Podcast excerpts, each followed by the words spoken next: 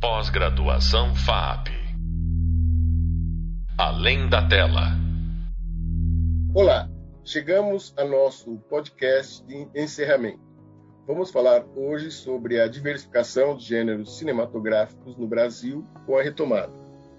Seguindo a ideia de que, efetivamente, só com a retomada de nosso cinema, a partir da segunda metade da década de 1990, os gêneros cinematográficos tiveram impulso e foram estimulados uma produção significativa, além das comédias que se impuseram nas décadas anteriores. E, para tratar esse tema, temos aqui o crítico Marcelo Miranda, que vai nos falar sobre o porquê de só com a retomada o cinema nacional vê, além da comédia, a vitalidade de outros gêneros. Marcelo Miranda é jornalista, crítico, professor e pesquisador de cinema, com mestrado em comunicação pela Universidade Federal de Minas Gerais. Como crítico, ele atuou em diversos órgãos de imprensa, dá aulas de crítica de cinema e é co-organizador é, dos dois volumes do livro Revista de Cinema Antologia. Atualmente é presidente da Bracim. Então, vamos começar. Bom, Marcelo, a retomada em nosso cinema teve início com Carlota Joaquina, uma comédia de tonalidade farsesca que absorve alguns aspectos das chanchadas das décadas de 40 e 50. Por que o gênero comédia, com seus subgêneros e diversas tipificações, atinge um público amplo de modo a que, é, em quase 100 anos de nosso cinema, seja responsável por grandes bilheterias? Olá, Humberto. Boa tarde, bom dia ou boa noite, né, para os ouvintes. A gente sabe que o podcast é ouvido em qualquer época, em qualquer lugar, em qualquer horário. Então, olá, os presentes é o futuro também. É um grande prazer poder participar aqui dessa conversa, né? Especialmente um abraço aí para o Humberto, né? O professor Humberto, sempre um amigo e um parceiro de trabalho na crítica, é uma figura que eu admiro muito. Vocês estão em ótimas mãos. E, no caso, uma ótima voz também. É, bom... Obrigado, Marcelo. Bom, então vamos lá, vamos ao trabalho. Né? Essa primeira pergunta, ela já é um desafio, é, porque eu, eu, teria uma espécie de ressalva à base da pergunta, e é por isso que é interessante falar sobre isso. É, eu, eu não acho, não acredito que a comédia é, é, se, se, eu não acredito necessariamente que a comédia seja o gênero que mais atinge o público na história do nosso cinema. Porém, há uma coisa que é inegável, né? O, alguém já disse isso, eu não vou saber dizer quem disse pela primeira vez, mas é muito repetido. Né? O espectador de cinema brasileiro gosta de rir de si mesmo. Então, é, eu acho que ao longo da história, em vários momentos da nossa cinematografia, a, as comédias brasileiras atingiram uma massa de público muito grande, quase sempre rindo das suas próprias, vamos dizer assim, desgraças, mas ao mesmo tempo das suas próprias contradições, dos seus próprios constrangimentos. Na época da chanchada, que é uma referência que a gente tem histórica, né, inclusive muito estudada por figuras como Paulo Emílio Salles Gomes, entre outros, é, a gente tinha ali uma.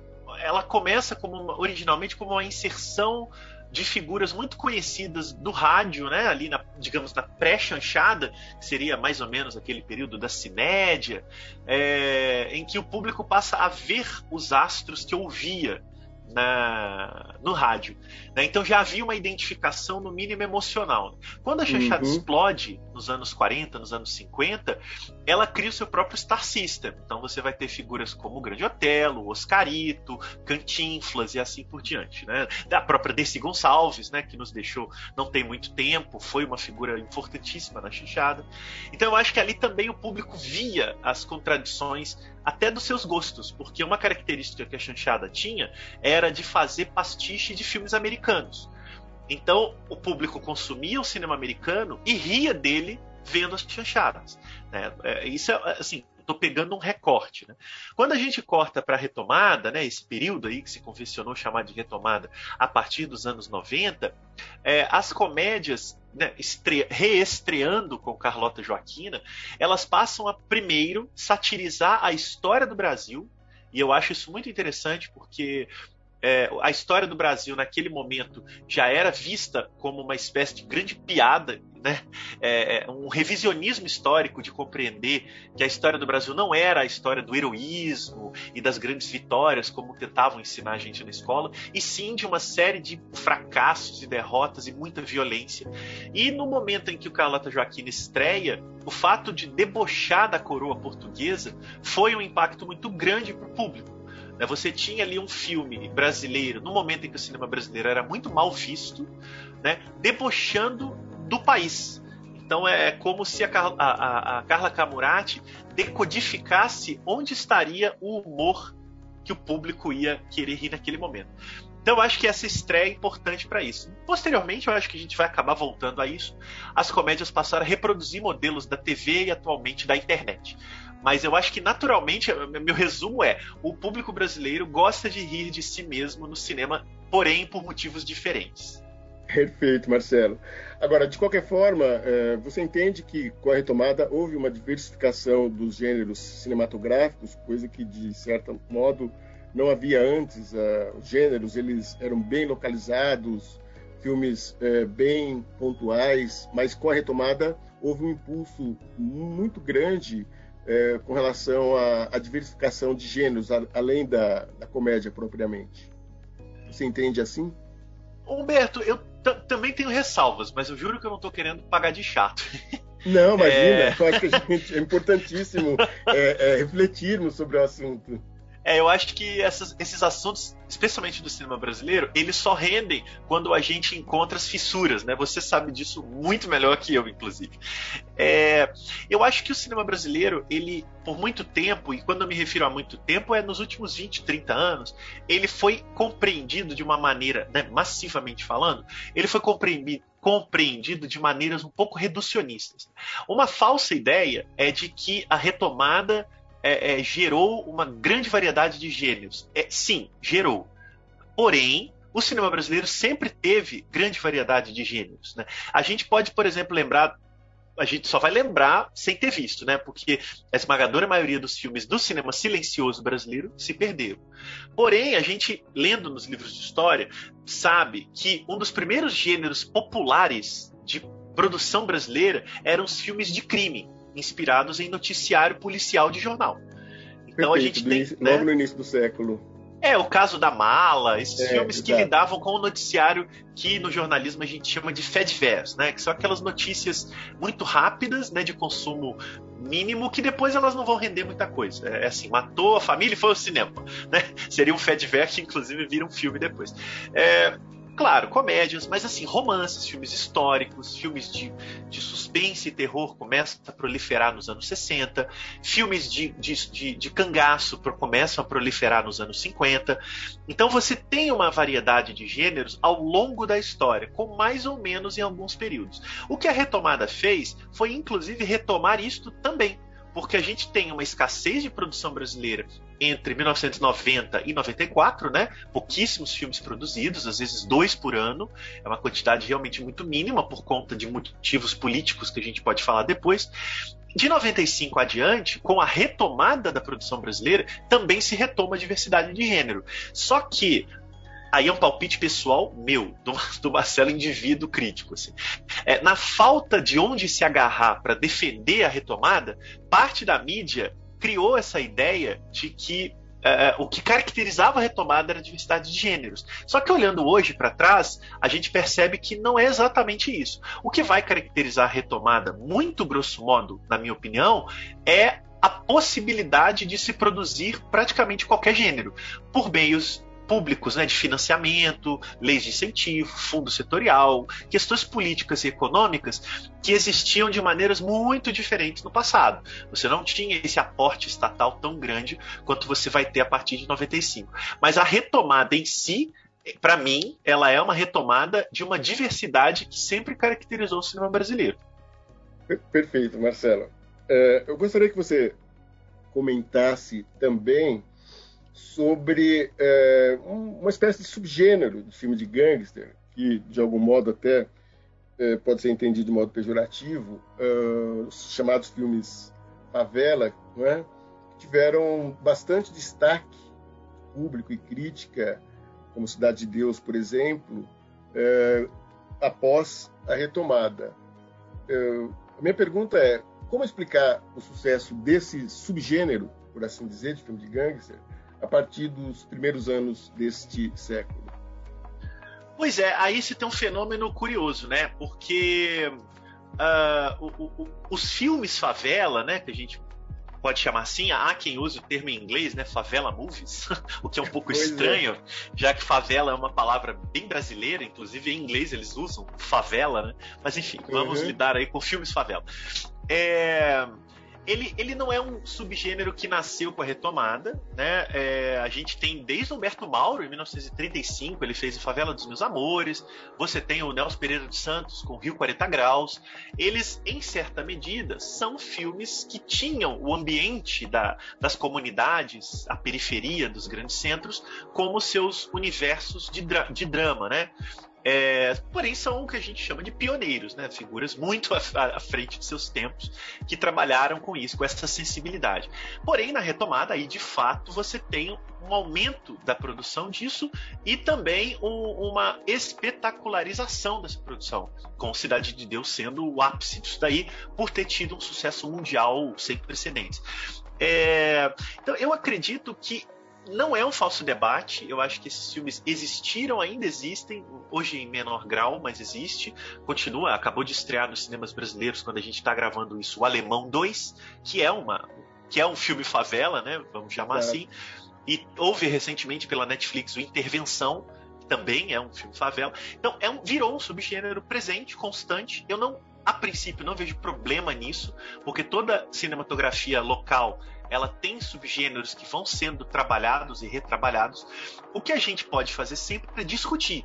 Né? E nesse caso, essa questão da cosmética da fome, em contraponto à é, estética é essa da justamente fome. A, a próxima pergunta que eu faria tá, você sobre a cosmética. É, Como exato, você entende? Se é um falso debate, é, não é?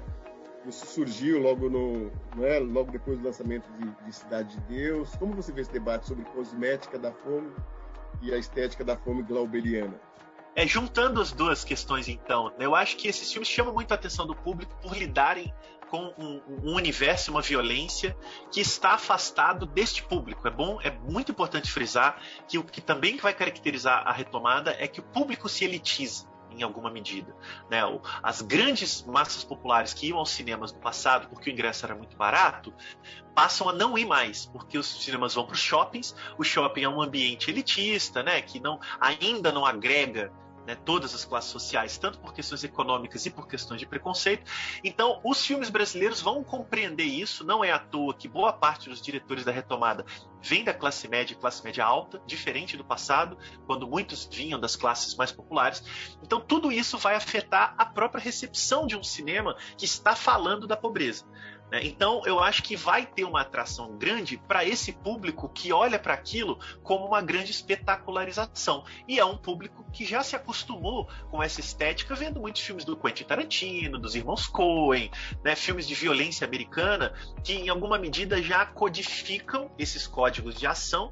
Quando eles vêm para o cinema brasileiro, essa codificação é mais rápida. Então, esses filmes fazem muito sucesso.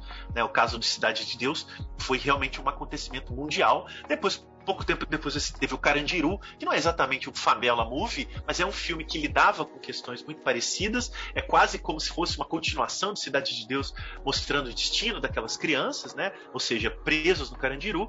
Então, eu, eu acredito que essa cosmética da fome existe, ela está presente em boa parte desses filmes, mas antes de ser rechaçada, ela precisa ser compreendida dentro dos, das suas características.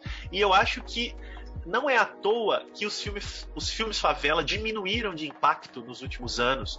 Primeiro, porque passou-se a questionar muito né, a, a, essa espetacularização, né, uma problematização maior do uso desses elementos.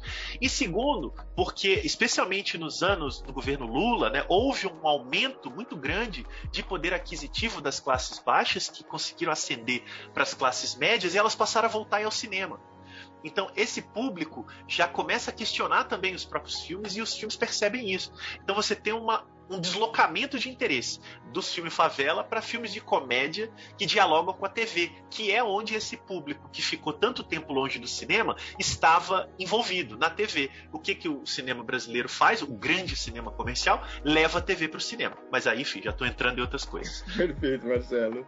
Bom, tem uma, uma última pergunta aqui, e aí mudando até um pouco o diapasão, que é a respeito dos filmes de temática religiosa, né, que de algum modo despontaram também é, nos últimos anos. É, no exercício de especulação, para você, isso seria só uma bolha de estação que logo será esquecida ou você é, vê como um marco também, só nos mais recentes, os últimos cinco, seis anos, é, essa temática religiosa em alguns filmes brasileiros com grande sucesso de público e sucesso aqui entre aspas, porque há toda uma manipulação dos ingressos, como a gente é, viu, né? É, nos Dez Mandamentos e tal, etc. Então, mas eu gostaria que você comentasse um pouco sobre isso. Ah, sendo correndo risco de soar grosseiro e rápido, eu acho que são bolhas. É, e, e, e, são bolhas no plural, porque a gente teve uma primeira bolha, na, vou pegar só a retomada, né?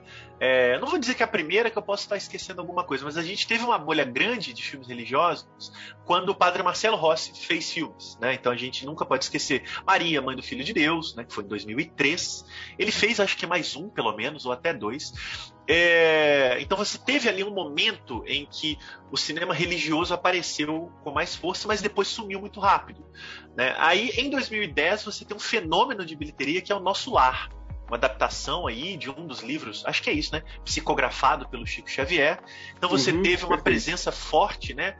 Do, do, do, de um filme é, de fé né, no cinema e ele puxou vários outros né, mas também não aconteceram. E agora, mais recentemente, né, especialmente com o, a, a cinebiografia do, do Bispo Edir Macedo, Os Dez Mandamentos, que é um derivado da TV, você teve uma presença grande de filmes evangélicos, né, de temática evangélica, que me parece também ser uma bolha, e uma bolha ainda pior, porque eles não são grandes sucessos de público né? A gente basta aí um Googlezinho aí, o pessoal vai ver que houve, como o professor adiantou, uma grande manipulação de venda de ingressos para que esses filmes tivessem uma bilheteria alta e indicassem um sucesso, que na verdade não existiu em termos de público. Eu até acredito que eles são sucesso nas outras mídias, streaming, DVD, pirataria, mas no cinema esses filmes não foram sucesso de público, apesar de quando você vai pesquisar lá os borderos, eles tiveram muitos ingressos vendidos.